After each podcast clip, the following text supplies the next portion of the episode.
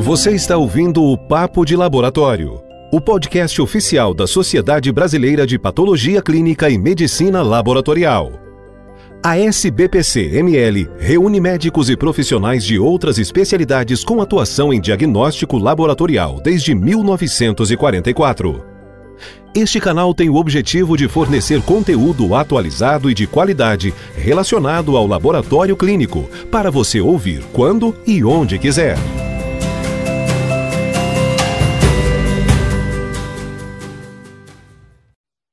Olá, eu sou Bruna Dalcendregueto Mesquita, médica patologista. No episódio de hoje, eu tenho a satisfação de conversar com o Dr. Leonardo de Souza Vasconcelos. Olá, doutor Leonardo, tudo bem? Prazer recebê-lo aqui, estou muito feliz. Obrigado, Bruna. Prazer é todo meu em falar com você e com os ouvintes aí desse novo canal podcast SBPC. Maravilha, doutor Leonardo. É médico patologista clínico, mestre e doutor em medicina pela Universidade Federal de Minas Gerais, UFMG, professor de patologia clínica da Faculdade de Medicina da UFMG, coordenador do programa de residência médica em patologia clínica e medicina laboratorial do Hospital das Clínicas da UFMG, presidente do Departamento de Patologia Clínica da Associação Médica de Minas Gerais diretor de ensino da Sociedade Brasileira de Patologia Clínica e Medicina Laboratorial no biênio 2020-2021. O Dr. Leonardo está aqui conosco hoje para falar de um tema super importante, que é o ensino em patologia clínica, né? E acho que é, é muito importante a gente falar desse tema, porque a patologia clínica é uma especialidade pouco difundida, né, pouco conhecida, mas tão importante no nosso meio médico. É importante também a gente lembrar que a literatura aponta que 70% das decisões médicas são pautadas nos nossos resultados. Então, fica claro a total importância dos estudantes de medicina aprenderem patologia clínica. É, o incentivo ao estudo dessa disciplina nas faculdades é base fundamental para a formação de um bom profissional. Não é, doutor Leonardo? Fala um pouquinho para a gente sobre isso. Com certeza, Bruno. Você disse um, uma frase bastante emblemática que volta e meia a gente repete né, em vários eventos, que é esse famoso 70% né, das decisões são pautadas em exames complementares, dentre eles o laboratório. Né, a gente sabe que hoje a medicina laboratorial ela evoluiu muito, talvez eu arrisco até falar que é a especialidade médica que mais acompanha a tecnologia né, ao longo né, desses anos, mais até do que a própria imagem. Né, estamos aí na, na pandemia né, do coronavírus, o quanto que evoluiu o laboratório, né, desde a descoberta do vírus até os, os exames, tanto direto e indireto. Então, sim, foi uma evolução avalaçadora, muito rápida, né? E não só para a COVID, para as doenças infecciosas, mas para todas as outras. Né? Então, o exame de laboratório ele tem uma curácia diagnóstica muito grande. Né? Assim, então, muitas vezes até superando né, muitos exames físicos e, e anamnese, embora, claro, né, a clínica ainda é soberana como gatilho inicial da, dessa investigação. Então, é muito importante que todos os alunos das faculdades de medicina saibam bem né, os exames de uma forma correta. Certo, doutor Leonardo, isso, isso gera um, um, um ciclo interessante, né? A, a, questão de solicitação de exames. É, os pedidos é, médicos ou do solicitante vêm sendo feito de forma indiscriminada. Né? Então, tem se falado bastante sobre isso. É, então, fala um pouquinho para a gente da importância da gente ensinar isso de forma correta, é, o pedido racional dos exames laboratoriais. É, esse é um ponto que a gente está tá percebendo hoje. Né? Quem atua muito né, nos, nos laboratórios e está também nos hospitais escola, a gente vê que ficou muito fácil, o acesso aos exames de laboratório ficou muito grande. Né? Então, assim, e por causa dessa facilidade, é um exame pouco invasivo, né? Então, assim, ele ficou, de certa forma, um pouco banalizado. Então, realmente estão tá aumentando, sim, o número de solicitações, por um lado, isso é excelente, porque mostra que a população está tendo acesso à, assistência, né, à, saúde como um todo. Por outro lado, né, assim, a gente tem percebido, né, principalmente em hospitais de escola, que estão sendo usados também de forma um pouco discriminada. Né? Tem pacientes que saem do consultório com, com pedido com 30, 40, 50 exames de laboratório num único pedido. E muitas vezes, com certeza, não precisa daquilo tudo. Né? Uhum. Então, é importante, sim, usar o exame de forma... O exame, ele existe para ajudar. Né? De, for, de forma alguma, ele tem que ser solicitado, é o que a gente chama, né, muitas vezes, nessas práticas inadequadas, é o overuse. Né? As pessoas pedem exames a mais em excesso, sem necessidade, né, que Sim. isso tem um transtorno, sem dúvida alguma, né, para a instituição, para o plano de saúde, né, para o próprio paciente, ansiedade. Imagina daqueles 40, 50 exames, vem alguma coisa, né, ou um resultado borderline, um pouquinho acima ou fora do intervalo de referência, que embora não é igual à saúde e doença, mas muita gente acha que ainda assim, né, e aí pode Sim. até confundir um pouco o, o profissional. E tão danoso Sim. quanto, ou talvez mais danoso ainda, seria o underuse, é deixar de pedir um exame certo né, para o paciente certo, no momento certo, na quantidade certa. Então, talvez ele não fez uma anamnese ou um exame físico adequado, ele não pensou naquela determinada hipótese diagnóstica no início, foi pedindo vários outros exames que não tinha nada a ver com a história, e só lá na frente que quando ele pensa na doença correta que o paciente está tendo, pede o exame certo e esse exame, então, vem dar o resultado e aí a conduta, e muitas vezes pode ser tarde demais. Então, tanto o over, o excesso, quanto o under, né, pedir a menos, né, isso é prejudicial. Então, a gente, o, o então, correto é sempre essa frase que a gente gosta de falar muito para os alunos, né, que é o exame certo, para o paciente certo, na quantidade certa e no momento certo. Muitas vezes é difícil acertar todos esses certos. Né? Mas para ir a gente tem que estudar medicina, tem que fazer uma boa entrevista com o paciente, um bom exame físico, tem que ter um embasamento né, da, da, da, medicina por trás, de fisiologia e tudo mais. Mas o laboratório está aí para ajudar. Na verdade, o que a gente faz nas escolas médicas, né, quando tem a gente tem a oportunidade de ensinar laboratório para os alunos, a gente pega muito nessa questão. Para que, que serve o exame e não ficar que nem um leigo ou, ou alguns profissionais da saúde achando que o resultado do exame, se está dentro do intervalo de referência, o paciente está saudável, se está fora, pode ter alguma coisa. O intervalo de referência é apenas uma referência, uma ideia, mas é ensinar para os alunos os bastidores do exame, né, que por trás daquele exame tem um método, né, que tem interferentes, que tem os fatores, né, as famosas fases pré-analítica, analítica, pós-analítica. Então, isso a gente tem que, tem que ensinar sim. Com certeza.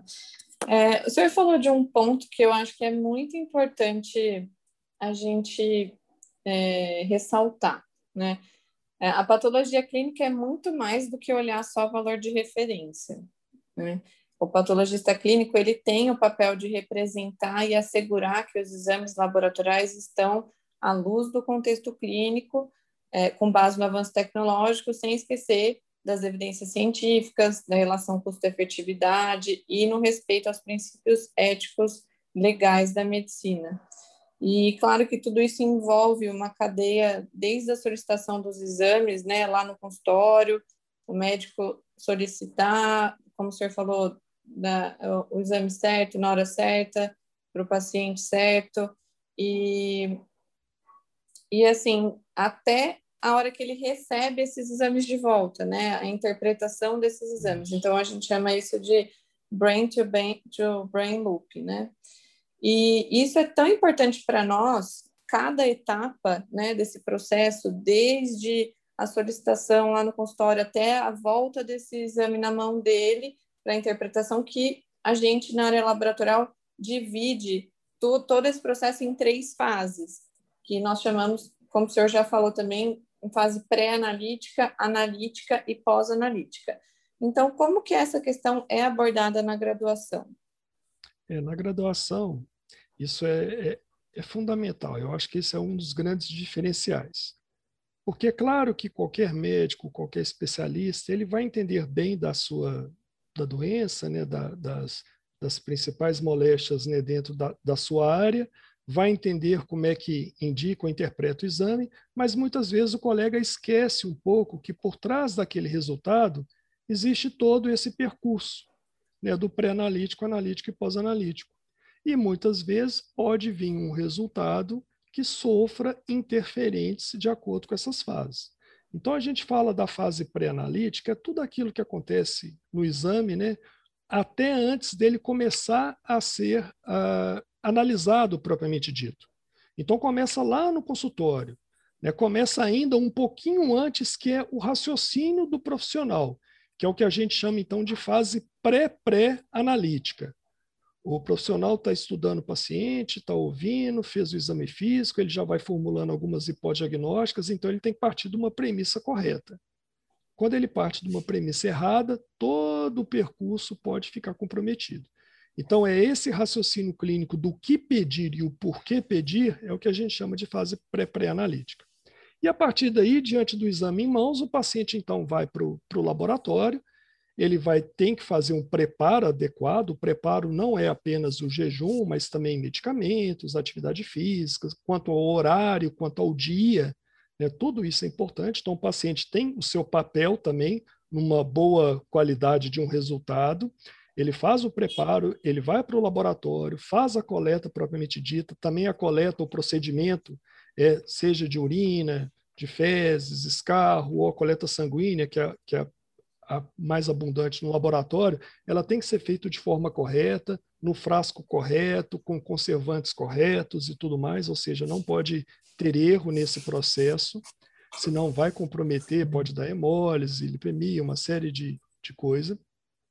Essa amostra tem que ser identificada, tem que ser transportada, armazenada né, na temperatura adequada para cada amostra biológica, para cada analito, e aí ela chega no laboratório. Chegando na área técnica do laboratório propriamente dito, e ela vai então passar no aparelho, ou ela vai ser processada de forma manual, ou, ou fazer uma análise no microscópio. Então, é o que a gente chama de etapa analítica. Então, todo esse percurso antes de começar a análise é o pré-analítico, que é a fase com maior viés de interferentes e sujeito a erros, a possíveis erros no, no resultado final, que independe só do laboratório. Na fase analítica, é quando está analisando a amostra propriamente dita, por automação ou processos manuais, a maioria hoje dos exames de laboratório são feitos por aparelhos bem robustos, né, bem automatizados e, e, com a probabilidade, a chance de erro muito pequena, desde que sejam bem né, um controle interno da qualidade né, e externo também bem, bem assertivos. E uma vez que chegou no resultado, seja qualitativo ou quantitativo, terminou então a fase analítica. Aí começa a fase pós-analítica. A fase pós-analítica ainda dentro do laboratório, que então alguém no laboratório vai fazer a avaliação desse resultado, vai fazer a liberação técnica, a liberação clínica, ou o exame então vai ser parametrizado por uma liberação automática. Dependendo do resultado, tem que fazer a comunicação de resultados críticos ou não, tem que colocar no envelope ou deixar no sistema para o paciente né, ele consultar via internet, que hoje em dia é o mais comum, e até a entrega desse resultado. Né? Então, assim, tem todo um interfaceamento, tem toda uma, um, uma parte operacional para construir esse laudo final que a amostra que estava lá no aparelho, ela, ela foi processada. E a partir daí, então, diante de um resultado em mãos, né, esse paciente volta, então, para o profissional solicitante, entrega o resultado para eles e o profissional, então, vai avaliar né, o resultado que ele pediu. É nesse momento de análise do resultado é o que a gente chama de etapa pós-pós-analítica. Então, fechando aí esse ciclo, né, esse loop, como você bem disse, o brain to brain, né, loop, que fazendo aí então uma referência para a importância do raciocínio clínico na fase pré-pré-analítica e na fase pós-pós-analítica. E a partir daí pode gerar outras solicitações de exame ou um tratamento, a conduta adequada, enfim. Então, esse seria o ciclo né, do, de um exame, não necessariamente só o aparelho, né, só a fase analítica que está envolvida, tem a fase pré e a fase pós, e muitas vezes, né, lamentavelmente, né, muitos colegas acabam esquecendo né, de todas as etapas e, e e o que a gente escuta muito quando um profissional pega um resultado de exame que talvez não está compreendendo bem o que, que aquele resultado está falando, ou não está batendo muito com a história, ou com, com, com, o caso do paciente, é muito comum o pessoal falar assim: ah, isso aqui o laboratório errou. Né? Assim, ah, não, esse Sim. exame aqui está estranho. Né? Assim, ele pediu uns 10 exames no laboratório, um veio meio estranho, que ele não está conseguindo enxergar o porquê daquele resultado. Então é muito comum falar, ah, o laboratório errou. Não necessariamente o laboratório, pode ser um interferente na fase pré-analítica ou na fase pós-analítica, ou o próprio raciocínio dele. Então, aquele resultado tem uma explicação. Pode ser um Sim. erro de análise, claro que pode.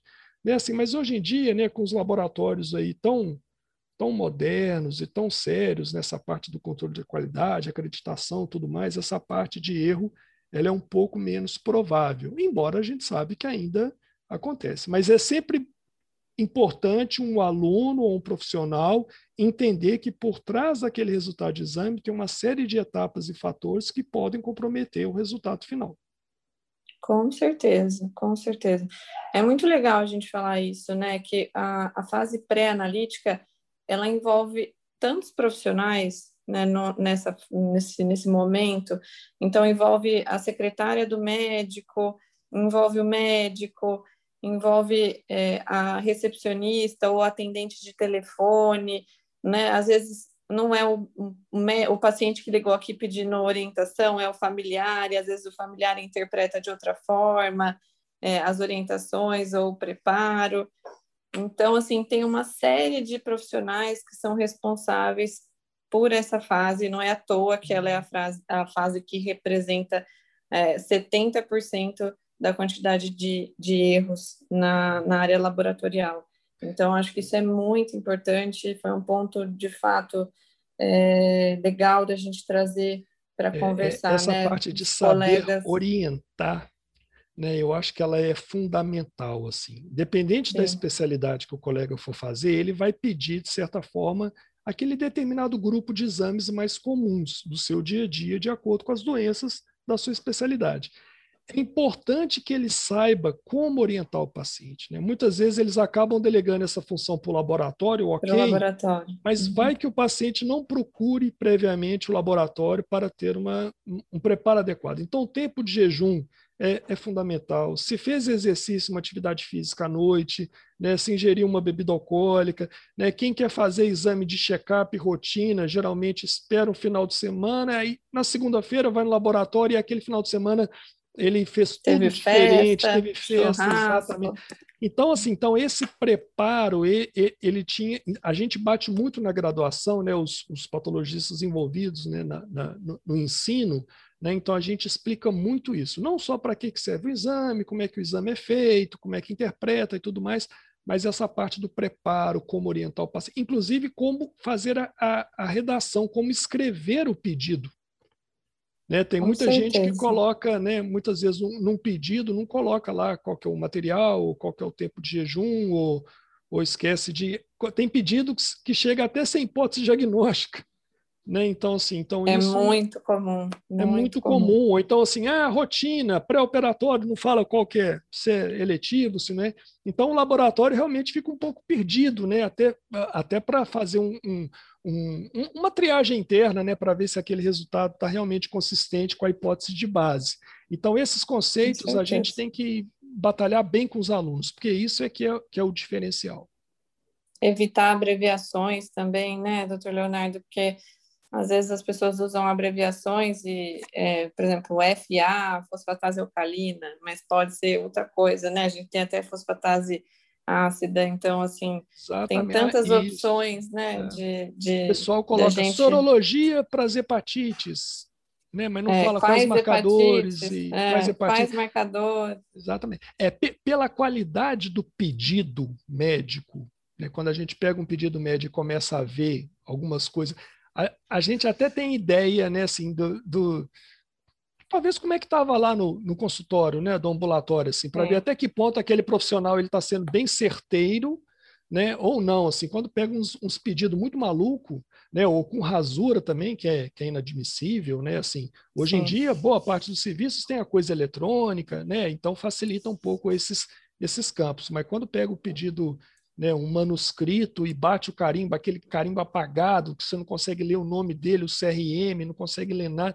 Então, tem cuidados né, que eu acho que é super importante né, do aluno saber para não levar esse erro né, ao longo da, da carreira. Com certeza. É importante que, que saiba assim, que o laboratório ele é um, uma área de suporte muito importante para auxiliar né, a condução do, dos pacientes, do diagnóstico. Então, assim, é, quanto mais informações a gente conseguir receber, mais a gente consegue ajudar, né? Eu acho que isso é tão importante, é, a trazer para a gente a hipótese diagnóstica, é, orientar o paciente quantas medicações, se ele deve tomar antes de ir para o laboratório ou não, né? Nossa, ah, muitos pacientes falam isso do jejum, ah, o jejum, mas eu não tomei a medicação. Era para tomar, não era para tomar, né? Então, é todas essas orientações, explicar para o paciente que ele também tem que dividir essas informações com a gente, de medicações que eles usam, de alimentação, vitaminas, é, suplementações. Então, tudo isso para nós é tão rico. A hora que a gente recebe, a gente analisa aquela fase que ela falou, a pós-analítica, que o laboratório vai assinar o laudo. Para nós é tão importante ter todas essas informações para que a gente entregue um resultado cada vez melhor, né? Exatamente. É. Dependendo então, do é um trabalho mútuo. A gente é. pode até incluir, né? Isso, é, isso, é comum, prática de vários laboratórios, incluir algum exame que, porventura, isso. é assim, ah, estava um TSH alterado, aí você, de repente, inclui lá um T4 livre, coloca exame incluído sem ônus, né? Então, assim, então, é a maneira do laboratório tem também de ajudar os colegas. Né? Quanto maior a informação a gente tiver, você tocou num ponto importantíssimo, nosso, infelizmente, os nossos pedidos né, de uhum. exame, eles são os mais simples possíveis, né? Ao contrário de um exame de imagem ou de anatomia patológica, que coloca muitas informações e tem que ter mesmo, né, assim, mas no laboratório deveria se ter esse mesmo cuidado. Né, e, lamentavelmente, não é assim. Mas a gente é vai. Verdade. Né, nós vamos tentando. Trabalho de Vamos tentando. É isso aí. Por isso que é importante a gente começar desde a formação, né, doutor Leonardo? Então, aproveitando esse gancho, é, como que a SBPC vem atuando para divulgar a especialidade de patologia clínica nas escolas médicas? É, Bruna, essa então é, um, é, o, é o grande desafio né, da, da SBPC. Eu acho que desde quando a SBPC ela criou a diretoria de ensino, né, o nosso primeiro diretor de ensino foi o Carlos Eduardo, ele foi né, duas vezes no cargo e agora sou eu. Então, nós temos aí cinco, seis anos né, da diretoria de ensino. Embora, claro, né, assim, sempre foi uma preocupação importante da sociedade, englobando aí na diretoria também científica. Né, mas eu acho que isso ficou muito evidente né, para a sociedade, que a gente tem que fazer um trabalho muito próximo das escolas médicas, e é isso que a gente tem procurado fazer ao longo né, de, desses anos. Tem um comitê científico também de várias áreas do laboratório, dentre eles o comitê de educação, então a gente tem ido, sabe, em vários eventos, a gente tem ido em várias escolas, do norte ao sul, leste a oeste, né? Então a gente chega levando a bandeira da SBPC e com o objetivo principal, número um, é ensinar né, os, os estudantes de medicina a, a todos esses bastidores né, do, do laboratório clínico. Então eu acho que esse é um ponto importante aqui para a gente, a gente tem que, tem que ressaltar. Então, a sociedade ela vem estimulando né, jornadas acadêmicas, eventos nas universidades, né, vem patrocinando né, é, é, simpósios né, para que a gente possa levar essa informação não só para o aluno, mas a gente tem feito um trabalho também importante com os docentes, com o corpo, com o corpo docente né, das, das faculdades e universidades. Então a gente conversa, muitas ainda não têm uma disciplina, não tem um departamento, não tem sequer nenhum um médico patologista clínico dentro do corpo docente. Né? Então, assim, Sim. e como é que os alunos aprendem exames? Ah, aprendem com outros profissionais não médicos, né? aprendem com outros especialistas, ok, mas é talvez fica um pouco aí prejudicado. Nada melhor do que aprender aquela área com um especialista daquela especialista. área. Né? Então, assim, então a gente tem feito esse papel com os alunos, incentivando muito a formação de ligas, tem feito esse papel com os professores. Já tem três, quatro, nos últimos três, quatro congressos, nós criamos um concurso de aulas para acadêmicos de medicina, que é para estimular o aluno de medicina a frequentar né, o nosso, o nosso congresso. congresso. A gente mudou recentemente agora o estatuto, o acadêmico, né, que pagava 50% para ser sócio da SBPC, agora está pagando só 25%.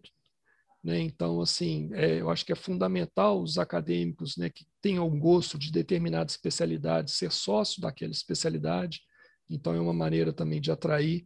A SBPC está fazendo um trabalho muito bonito, muito de perto com a, a ABEM, Associação Brasileira né, de, de, de, Educação Médica, né, de ensino médico. A gente está trabalhando muito com eles. Né, então, nós já participamos de dos últimos cinco congressos deles, a gente já estava presente. Né? Inclusive, no último, a gente levou um stand, foi a primeira vez que a SPPC teve um stand né, no, no, no COBEM, né, o Congresso Brasileiro de Educação Médica, e lá a gente faz workshop e a sala fica lotada. A última, o último workshop que teve agora no, né, no, no, ano passado foi virtual, mas o retrasado, né, em Belém do Pará, tinham mais de 100 pessoas dentro da sala, né, de, dos diferentes Nossa, cantos. Bacana. Pois é, tanto aluno, tinha até reitor né, de, de universidade né, do, do Sul. Então, assim, e a gente sempre levando, né, falando que a gente está à disposição, né, a gente aproveita e divulga os nossos livros, né, cada ano a SBPC tem a série né, Recomendações da SBPC.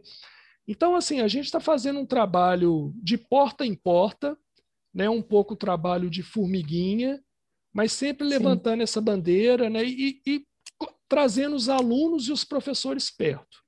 Né? Assim, o objetivo maior é ensinar a patologia clínica de forma mais adequada possível. E, é claro, até para a sobrevivência da, da, da, sociedade, a gente atrair também futuros especialistas. Né? Assim, um, um aluno que se identifica né, com, com a especialidade a patologia clínica, a gente quer também ele do nosso lado. E ele só vai se identificar com a especialidade quando ele conhecer. Né? Quando o aluno vai Com num certeza. congresso nosso e vê a imensidão que é o laboratório, que não é só dentro, não é só uma salinha que tem aparelho, né? nós acabamos de falar o pré e o pós, tem tanta coisa por trás né? assim, da, daquele exame, então ele vê o quão grande é o laboratório. Então, é um trabalho que a gente vem feito e nós temos uma adesão muito grande de vários outros colaboradores né, da, da, da, da, SBPC. Eu não vou aqui citar nomes, porque senão poderia né, correr uhum. aí né, de, de, esquecer um ou outro, mas né, to, eles sabem, né, todos sabem quem, quem está ajudando e muitos estão ajudando. Né? Então, assim, a gente só tem que ficar agradecido a todos eles. É um trabalho que está dando certo e, e é, é, muito bom, é muito prazeroso ir para as escolas e, e conversar com alunos e professores. Que legal, Léo. Parabéns, viu? Muito legal. E falando disso, então, qual que é a impressão inicial é, do cenário das escolas em termos de, de educação? Como que eles também veem isso da nossa parte?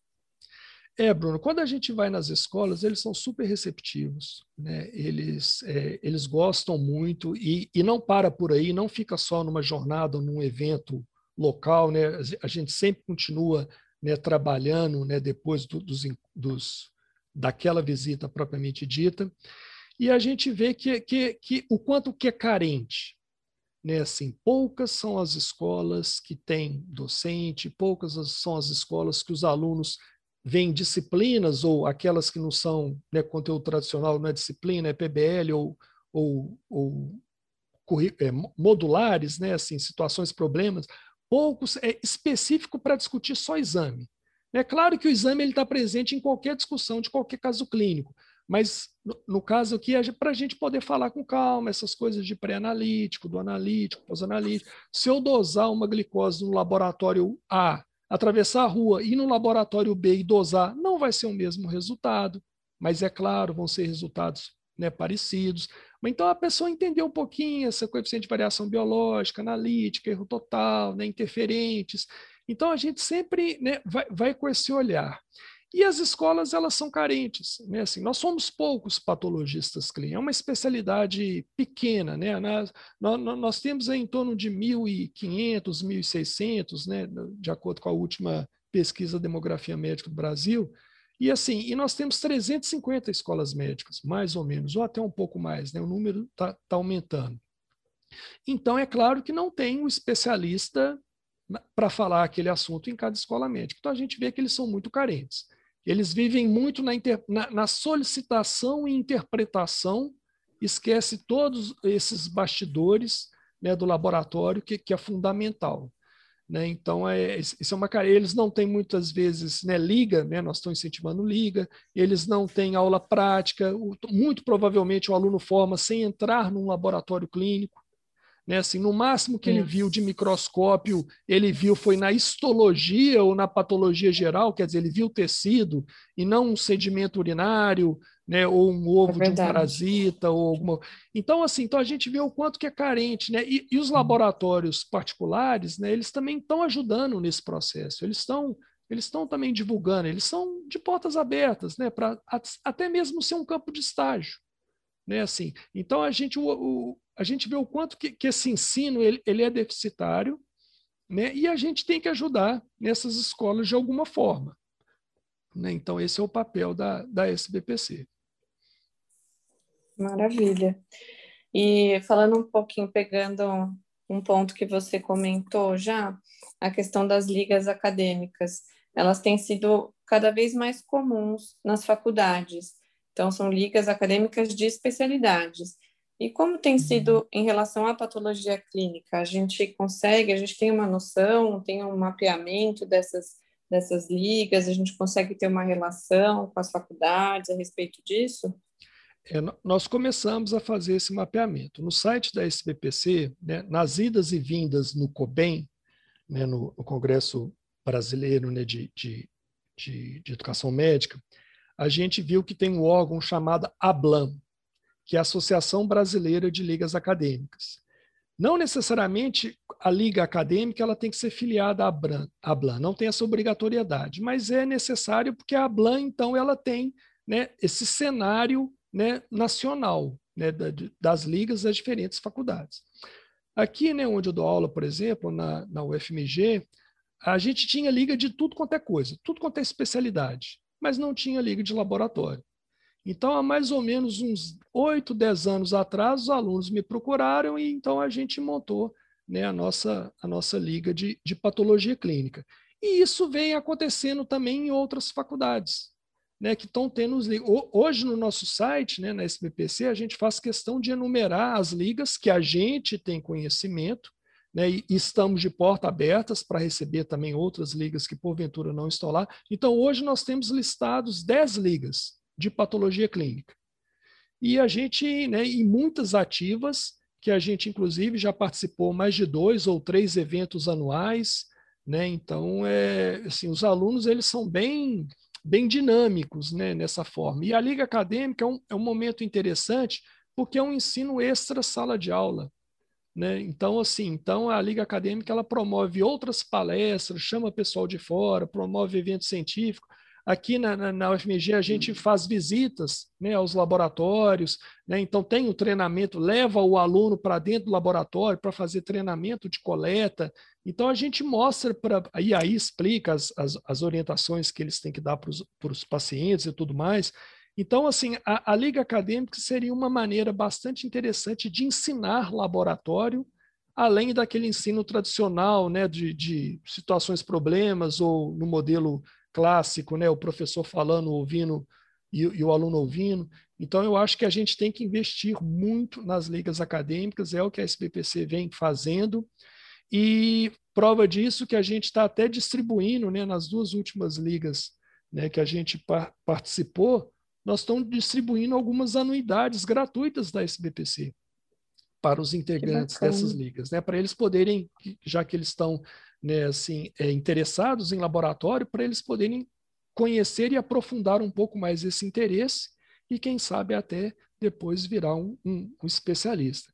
Mas é, eu sou um apaixonado pelas ligas acadêmicas. Eu acho que é, um, que é uma coisa bem bacana que, que vem acontecendo. Na minha época, como acadêmico, não existia, né? existia muito pouco né? mas agora está tá, tá vindo com uma força enorme. E muitas são assim altamente informatizadas, com transmissão ao vivo no YouTube e outras coisas Nossa, mais. Então bacana. é uma coisa bastante, bastante interessante que essa moçada faz. E o, e o legal é que parte do interesse do aluno, né, Léo? É uma coisa assim fora do não é, não faz Exatamente. parte, não é obrigação, né, do, do currículo. Então eu acho que é isso é muito legal. É, exatamente, é o aluno que, que, que corre. Claro que uma liga acadêmica, embora o nome é acadêmico, ela tem que estar vinculada a algum departamento por trás, né, algum docente por trás, porque aquele aluno vai formar, mas a liga vai ficar, né? Vão vir outros alunos. Mas a liga acadêmica, assim, embora tenha aí o apoio institucional, vamos falar assim, de um professor ou de um departamento, mas ela é feita por acadêmicos para acadêmicos. Né? A gente dá o suporte. Sim. Ah, chama o fulano de tal, vocês querem esse tema? Então chama fulano ou ciclano, ah, vamos fazer então uma jornada, vamos fazer um, uma visita diferente, eu consegui, que dia que vocês podem, vamos lá.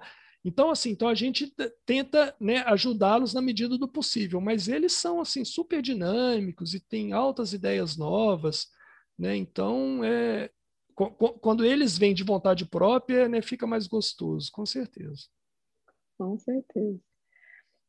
Bom, acho que ficou bem nítido que a SBPC tem feito muita questão de estar bem próximo dos alunos desde a sua formação e nós estamos já discutindo alguns e existem muitos projetos para essa aproximação, para essa aproximação, né? E um, um deles que eu acho muito interessante é o Educalab, e eu queria que você falasse um pouquinho dele, é, como para que serve, como que as pessoas podem acessar. É, é você que é o pai, né, desse desse projeto. Não, não, é, não, não de certa forma o pai, mas eu tô, tô encabeçando com certeza. É, o Educalab é um, é um projeto interessante né, que surgiu, então, nessa necessidade de ajudar as escolas, né, assim, não só a gente ir no presencial, mas também pensando assim, como é que a gente poderia ajudar uma escola a dar aula de patologia clínica se não tem docente, ou não tem estrutura, ou não tem laboratório, ou não tem como dar aqueles conceitos mínimos necessários para um aluno né, se capacitar e formar com, inicialmente como médico generalista e depois ele vai seguir a, a, a especialidade, se, se assim desejar. Então, a ideia seria, foi, foi criar um, um, um, banco de aulas né, com temas, um currículo mínimo que um generalista tem que saber de laboratório. E aí nós começamos a listar, inicialmente a gente achava que ia ficar umas 30, 40, mas na, na, nossa última conta aqui já, já estamos chegando a 74 temas, divididos então em alguns módulos, que é a introdução à patologia clínica, depois as grandes áreas, né, hematologia, bioquímica, sorologia, urinálise, micro, um módulo que chamamos de técnicas especiais para falar um pouquinho de biologia molecular, genômica, bioinformática, toxicologia, né, teste de triagem neonatal, e um módulo de reflexões para falar um pouco também de uso racional, medicina baseada em evidências, ética né, na, na, medicina laboratorial, e, e, o, e o Choosing Wisely, né, que é uma parceria que a SBPC tem com o Choosing Wisely Brasil aí no uso racional de exames. Então, assim, na, nós, nós estamos ainda no papel, ainda não saiu, a ideia seria lançar esse projeto ainda esse ano, no final do ano, para que a partir do ano que vem a gente começar então convidar uh, palestrantes renomados que dão aula nos nossos congressos, inclusive gente do Brasil inteiro e é claro gente ligada às universidades que já tem essa, esse traquejo, né, essa fala, porque uma coisa é, é o expert dar aula no congresso para os outros especialistas daquele tema, né? Outra coisa é a gente falar aquele mesmo assunto pela primeira vez para um aluno de medicina que não conhece nada ainda daquele tema. Né? Então, a gente está é envolvendo muitos colegas das universidades, né, que daquelas, principalmente daquelas escolas né, que, que já tem uma certa tradição, que já tem um departamento, mas a ideia é chamar a gente de todos os, os, os estados né, para poder ajudar, disponibilizar essas 74 aulas no, na nossa plataforma, no site da SPPC, onde o aluno, então, qualquer aluno de qualquer faculdade, mediante comprovação de que ele é aluno né, que ele está aluno regularmente matriculado, ele pode entrar, se cadastrar e assistir todas essas aulas de forma gratuita. E é claro, uma vez que ele vai fazendo os módulos, ele vai então ganhando um certificado da SBPC. Então é uma ideia que a SBPC né, lançou, a gente está acabando de formatar ela. Nós vamos, claro, fazer uma parceria muito grande com a, com a ABEM para ajudar, inclusive, a divulgar essa ideia de forma gratuita né, sem, sem ônus, sem nada, para poder é, educar os diferentes colegas, né, os, os futuros médicos né, do, do país. Então, acho que vai ser aí um, um, belo trabalho pela frente, vai, vai, vai ter uma, uma mobilização bem boa, muita gente já está elogiando esse projeto nos bastidores, e eu acho que isso, isso é interessante. Nossa, gente, esse projeto é muito maravilhoso. Nossa Senhora. E, e falando na questão desse projeto, a gente está querendo levar um pouco da patologia para os estudantes, né? E o que, que você acha que poderia chamar a atenção de um estudante para a patologia clínica? É, qual que é o nicho de atuação? O que, que a gente pode mostrar para eles? É, esse é um outro grande desafio. Né? Então, são dois pilares. Né? Um é realmente preocupado com a formação do médico, para ele saber pedir exame, saber os bastidores daquele exame para na hora de fazer o raciocínio clínico. É, e o outro, é claro, chamar futuros especialistas. Então, pro, para o estudante de medicina, né, ele pensar em que existe uma especialidade de patologia clínica, medicina laboratorial, e que ele, porventura, possa gostar e, e viver daquilo, né, se formar naquilo, então, primeiro, a gente tem que se mostrar presente, mostrar visível. Então, essa é uma campanha muito bacana que todo esse PPC está fazendo, também junto com a diretoria de, de comunicação né, científica, então nós estamos botando isso para frente. E, e a mensagem que a gente dá para os alunos, que na verdade o patologista clínico, né, acabou um pouco aquele conceito de que ele é, que é um profissional que vai ficar só dentro do laboratório, né, atrás de um microscópio, ou atrás de, uma, de, uma, de, um, de um aparelho de automação, ou ficar só na, na gestão do laboratório, assinando, liberando exame, né, assim, no, geralmente nos bastidores.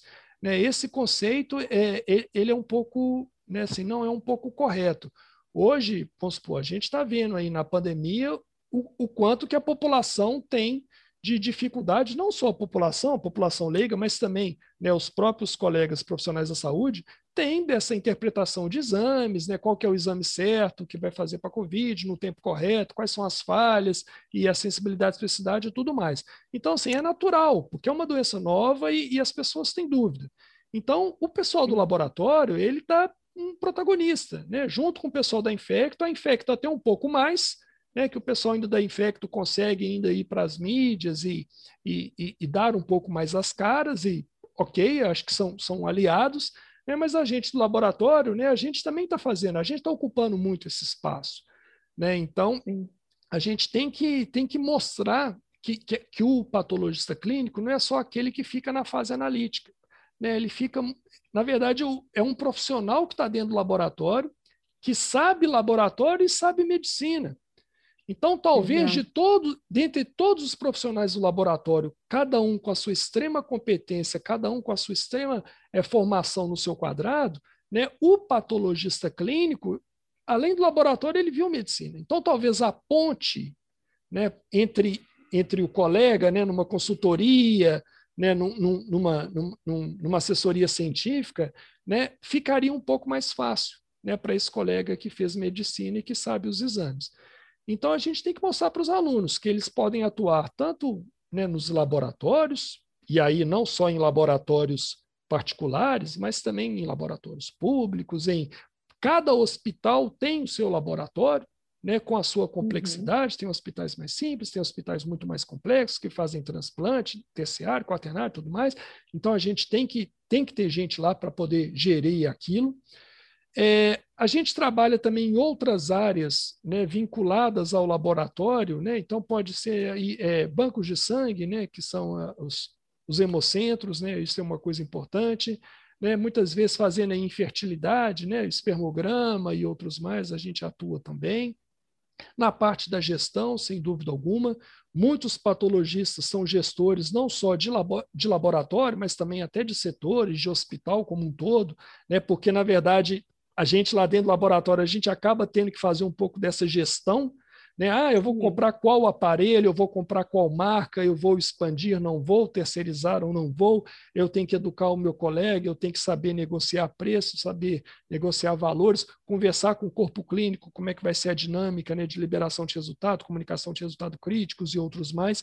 Então a gente acaba aprendendo muito gestão, que é uma das coisas que a gente aprende um pouquinho na residência, mas é na prática mesmo que isso, que isso vai atuando. Né? E, e hoje nós estamos falando aí de bioinformática, nós estamos falando em, em genética, genômica, uma área nova, né? Assim, nem, nem os próprios geneticistas, né? Então, assim, a gente está é, tá, tem um campo enorme, né? Tem o pré-analítico aí, transporte de amostras, tem empresas que é só de, de flebotomia, de coleta né, de materiais biológicos, né? É, outros de segurança digital, né? O laboratório ele é automação. Então, essa parte de segurança digital também, de big data, informática, trabalhar com, com, esse gerenciamento da informação, rede neural, né, é, fazer é, entrar no laboratório e fazer a programação de liberação automática de exames, ou seja, otimizar Sim. processos.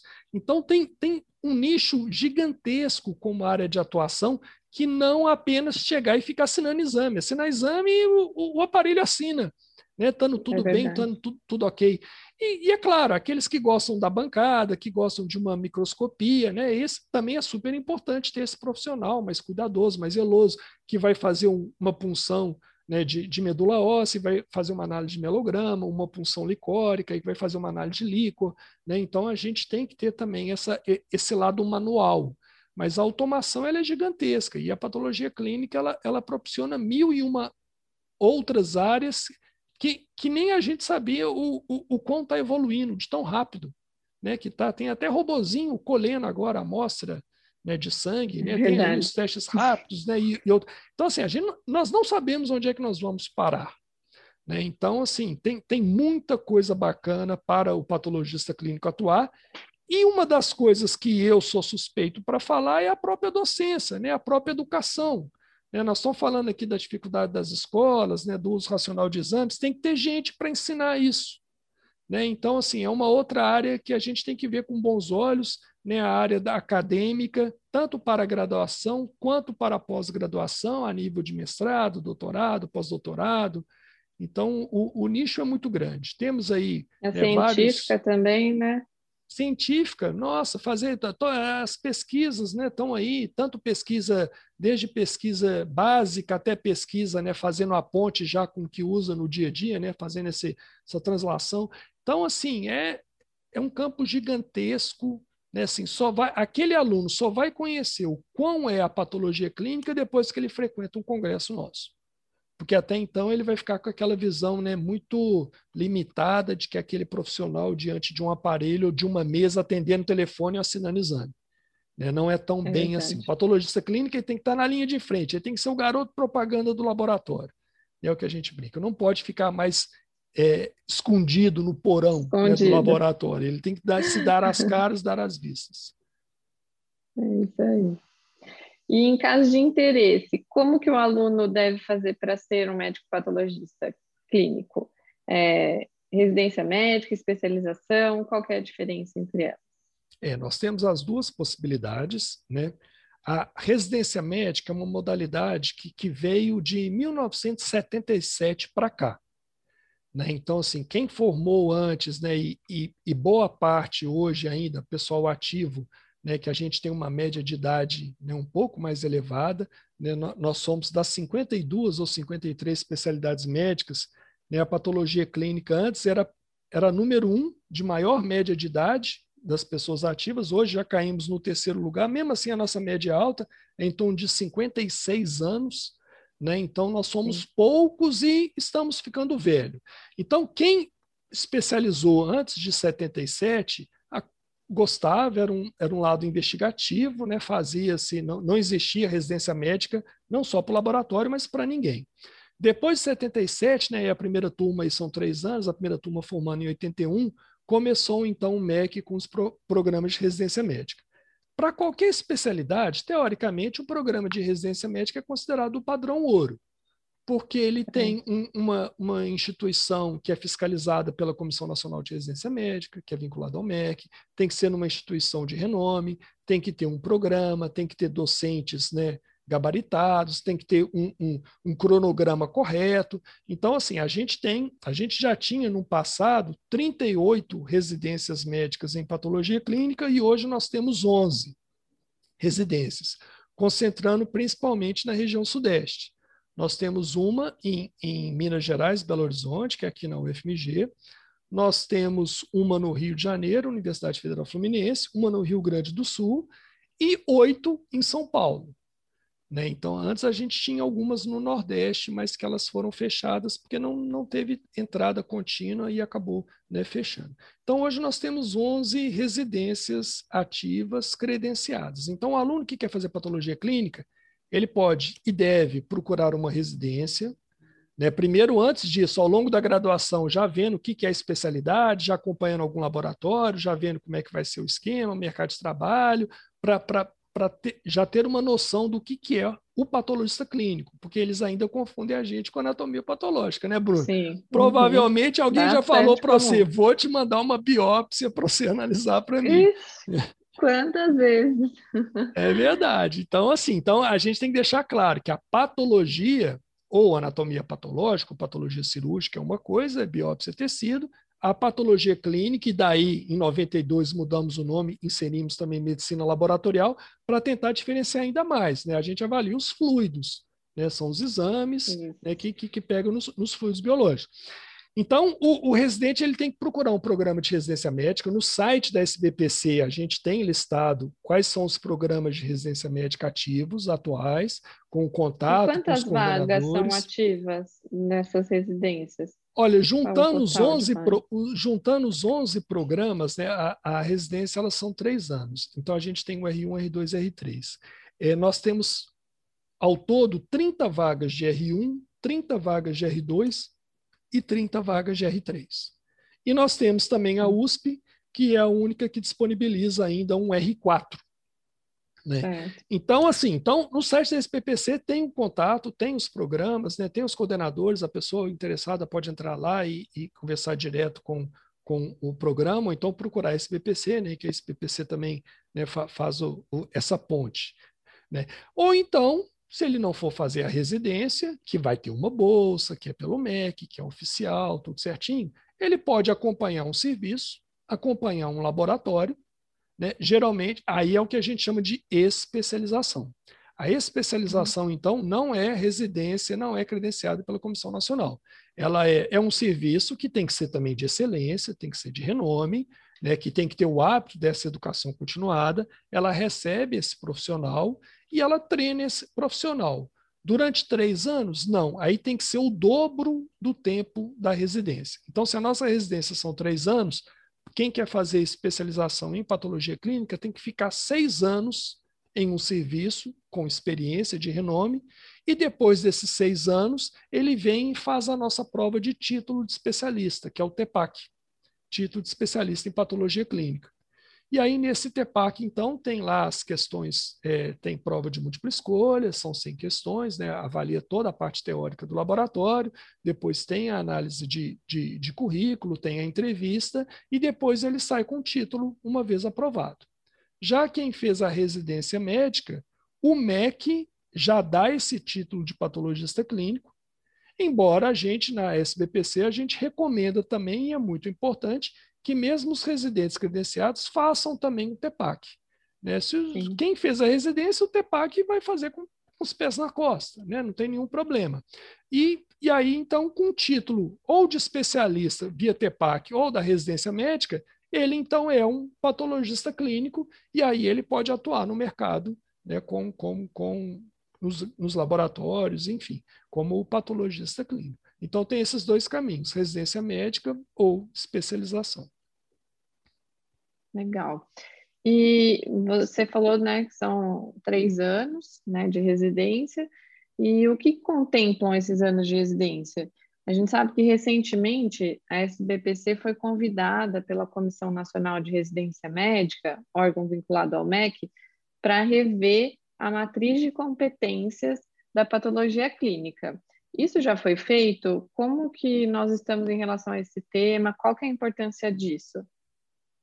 Perfeito. É, a, na residência é, o, de três anos, até então está assim, o R1 ele entra e vai fazer estágios em clínica médica, Então, ele vai ver um pouco mais da própria clínica médica, da infectologia, da hematologia, da endocrinologia, neurologia.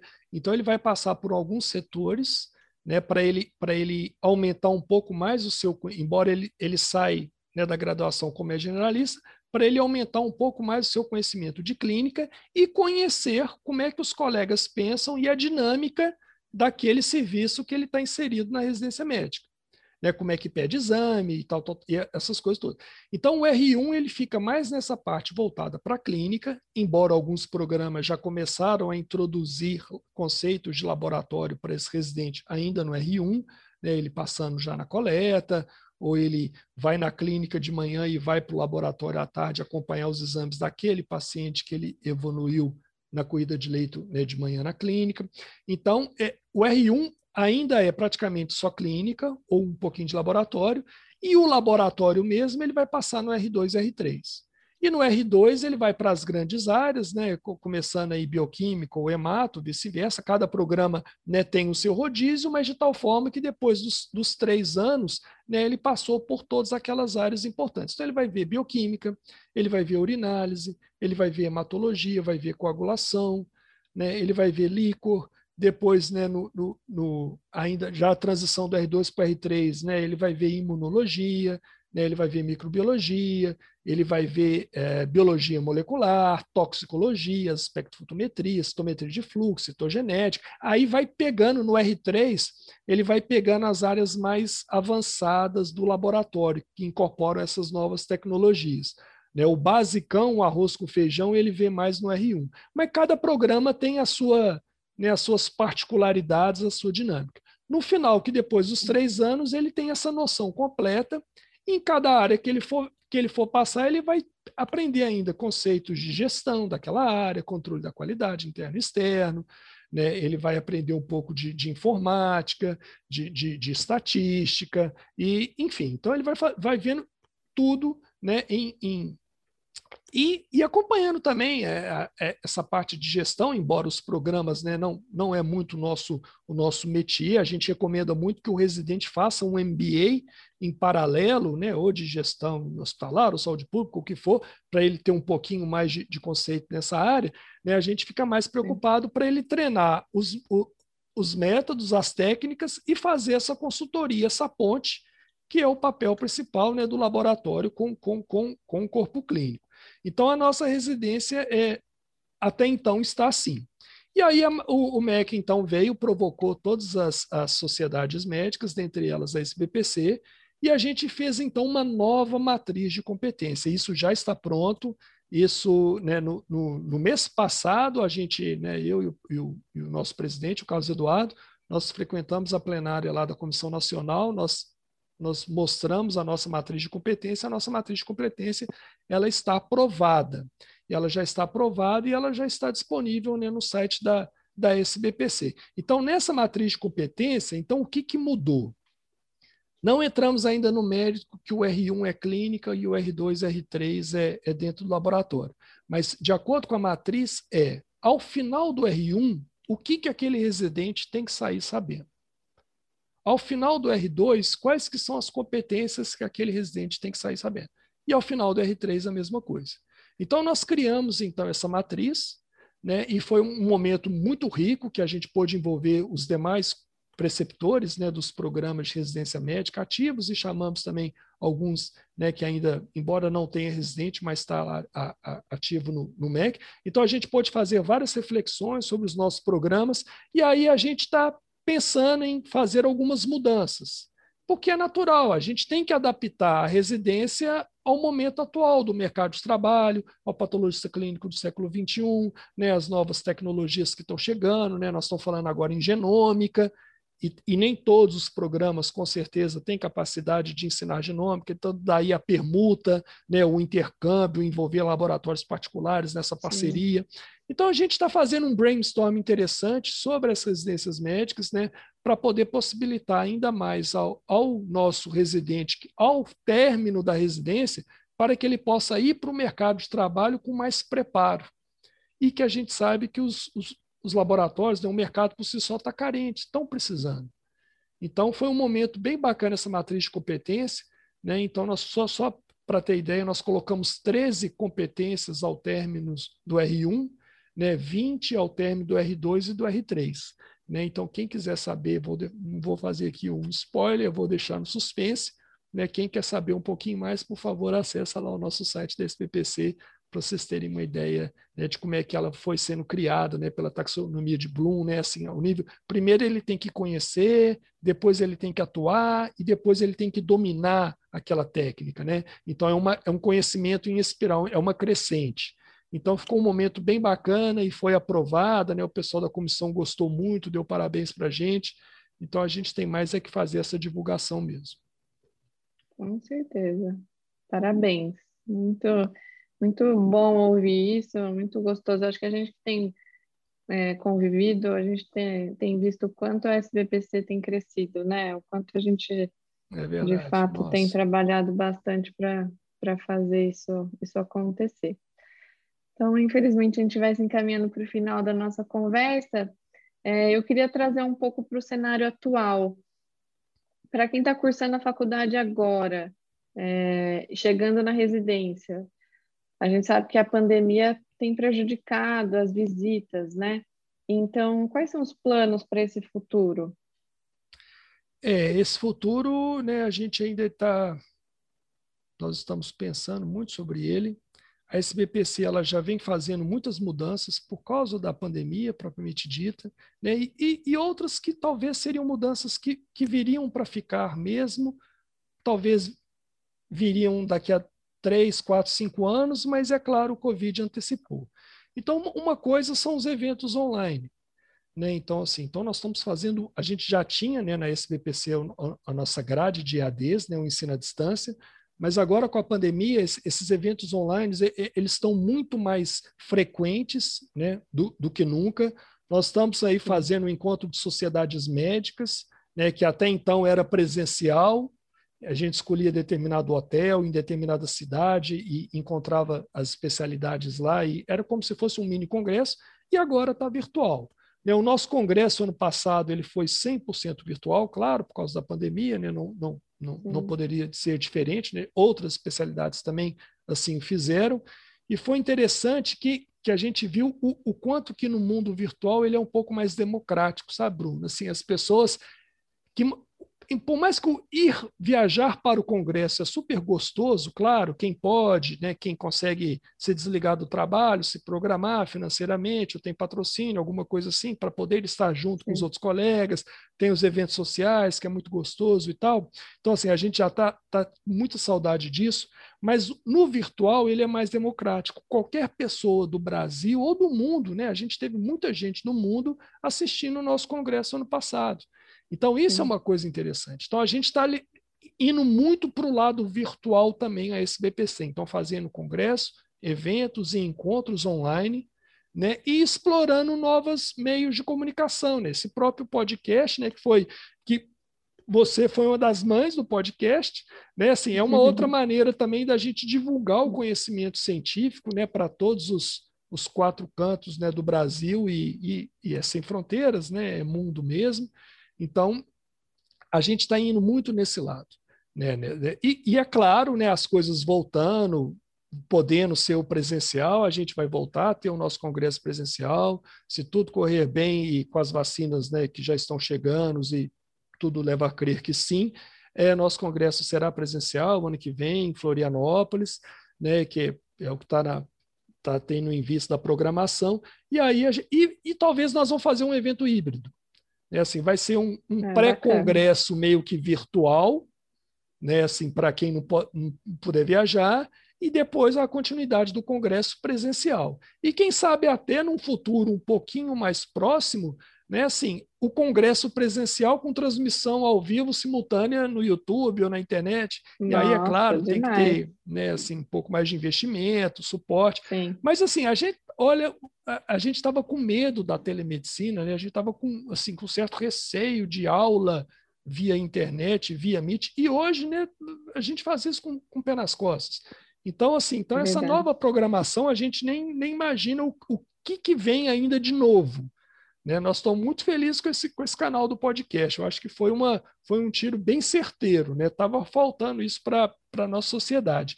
E o evento híbrido lá na frente ele vai acontecer de uma, de uma forma ou de outra, com certeza.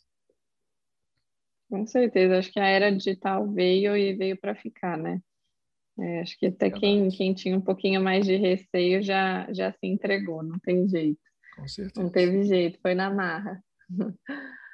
É, doutor Leonardo, queria agradecer muito é, esse bate-papo, foi muito bacana. Acho que nós trouxemos pontos importantíssimos e espero que a gente tenha conseguido levar um pouquinho, despertar um pouquinho de curiosidade nos, nos estudantes que possam estar nos ouvindo.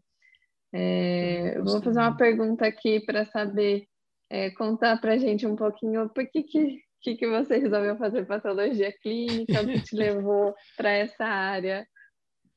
Onde é... você atua hoje? Como que você está hoje como patologista? Bom, Bruna, eu, eu acho que eu sou de uma geração de muitos, né, que, da, da minha época, que fez patologia clínica porque o pai tinha laboratório. Né? Então, assim, uhum. como a gente é uma especialidade pouco conhecida, né? Porque um laboratório ele dá conta do recado de boa parte dos problemas né, de saúde de uma determinada cidade, né? e hoje em dia cada vez mais, né? Tem laboratório que consegue Sim. até todo um estado, enfim. Então, assim, era muito natural, né? Assim, só quem conhece, claro, e acabar gostando, acaba fazendo. Então, meu pai, né, o Décio Vasconcelos, ele está vivo, está tá bem. Ele tinha um laboratório, né? A gente morava em Patinga, eu nasci em Patinga, que é uma cidade do interior aqui de Minas. Então eu desde pequeno ia lá para o laboratório com ele, nas fezes, eu ficava vendo microscópio, vendo as hemácias, né, vendo né, aqueles bichinhos todos lá no microscópio, e eu, eu me encantei. Né? Então talvez assim, eu, eu e vários outros colegas da época, né, então acabava tendo essa influência familiar, que eu acho que isso foi muito, muito positivo. Mas com o passar do tempo, até por coisas de mercado mesmo, né, assim, os laboratórios familiares, né, foram diminuindo, foram encolhendo, não tem como, claro, competir, é oferta e procura, é, é, mercado, né, os grandes laboratórios. Então, é, é, isso foi, foi, foi mudando com o tempo, então, e, e hoje a gente entra muitas pessoas ainda, um ou outro que ainda é dono, né, filho de dono de laboratório, que, que muitas vezes o pai nem é médico, mas é um é farmacêutico bioquímico, um biólogo, e aí o filho agora fez medicina e quer fazer patologia clínica para dar continuidade ao laboratório do pai, então isso ainda é, é muito comum. Mas o meu caso, então, foi essa história, influência do papai, é, mas um ponto interessante, quando eu estava, depois saímos de Patinga, viemos para Belo Horizonte, ele entrou aqui para um, para um, labora, um hospital, mas e depois, quando eu entrei na faculdade de medicina, e é claro, eu sempre pensando assim, já tem um lugar garantido, né? Eu já tô, né, assim, ah, sou, já, já, já tô bonito na fita. Mas aí, ao longo da, da, da, minha graduação, meu pai vai lá e fecha o laboratório, e, e, e o próprio hospital também não, não, não foi para frente. Então, e aí pronto. Aí o papai hoje está tá aposentado. Então, assim, eu tinha gostado, né? E eu falei assim: não, vou continuar com patologia clínica, independente disso. E aí eu fui para a área acadêmica. E o porquê que eu fui para a área acadêmica? Não sei se consciente ou inconsciente, mas provavelmente teve uma grande influência minha mãe. Minha mãe é pedagoga. Né? Então, assim, agora também já aposentada. Então, eu via minha mãe dando aula e tudo mais. E durante a graduação, eu gostava muito de fazer monitoria, né? Então, lá nos monitores, a gente substituía o professor, dava algumas aulas, então sempre gostei desse lado. Então, daí o meu viés do laboratório e da docência. Né? Minha mãe, a Vera Lúcia, ela está tá bem, e aí eu, eu, eu tenho essa influência dos dois lados, né? Então eu acho que não, filho de patologista e de professor, não acho que não podia dar, dar em outro. Virou. É.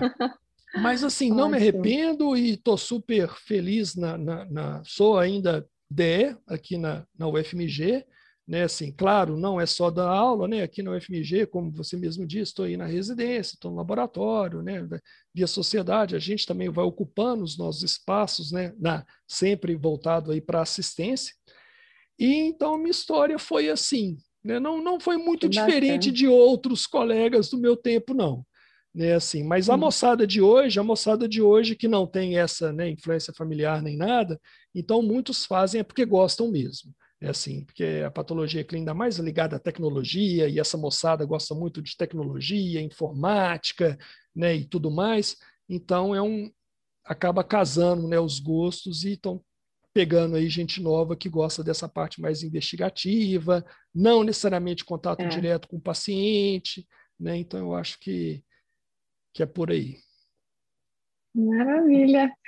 Então, muitíssimo obrigada mais uma vez, Dr. Leonardo Vasconcelos, médico patologista clínico, o diretor de ensino da Sociedade Brasileira de Patologia Clínica e Medicina Laboratorial do biênio 2020-2021. Muitíssimo obrigada. Agradeço. Foi um prazer recebê-lo aqui. Foi um papo muito gostoso. Parabéns aí a você, a SBPC, por essa iniciativa. Espero né, que os, os ouvintes aí tenham gostado também do papo.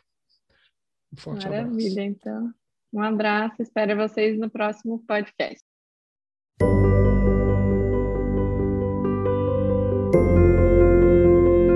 Você ouviu o Papo de Laboratório, o podcast oficial da Sociedade Brasileira de Patologia Clínica e Medicina Laboratorial. Saiba mais sobre a nossa instituição e conheça todas as ferramentas de educação que estão disponíveis no site sbpc.org.br. Lá você também poderá conhecer os benefícios de se tornar um associado da SBPC-ML. Acompanhe nossa agenda de eventos e interaja conosco nas redes sociais sobre os diversos temas da medicina laboratorial. Agradecemos por sua audiência em nosso episódio de hoje.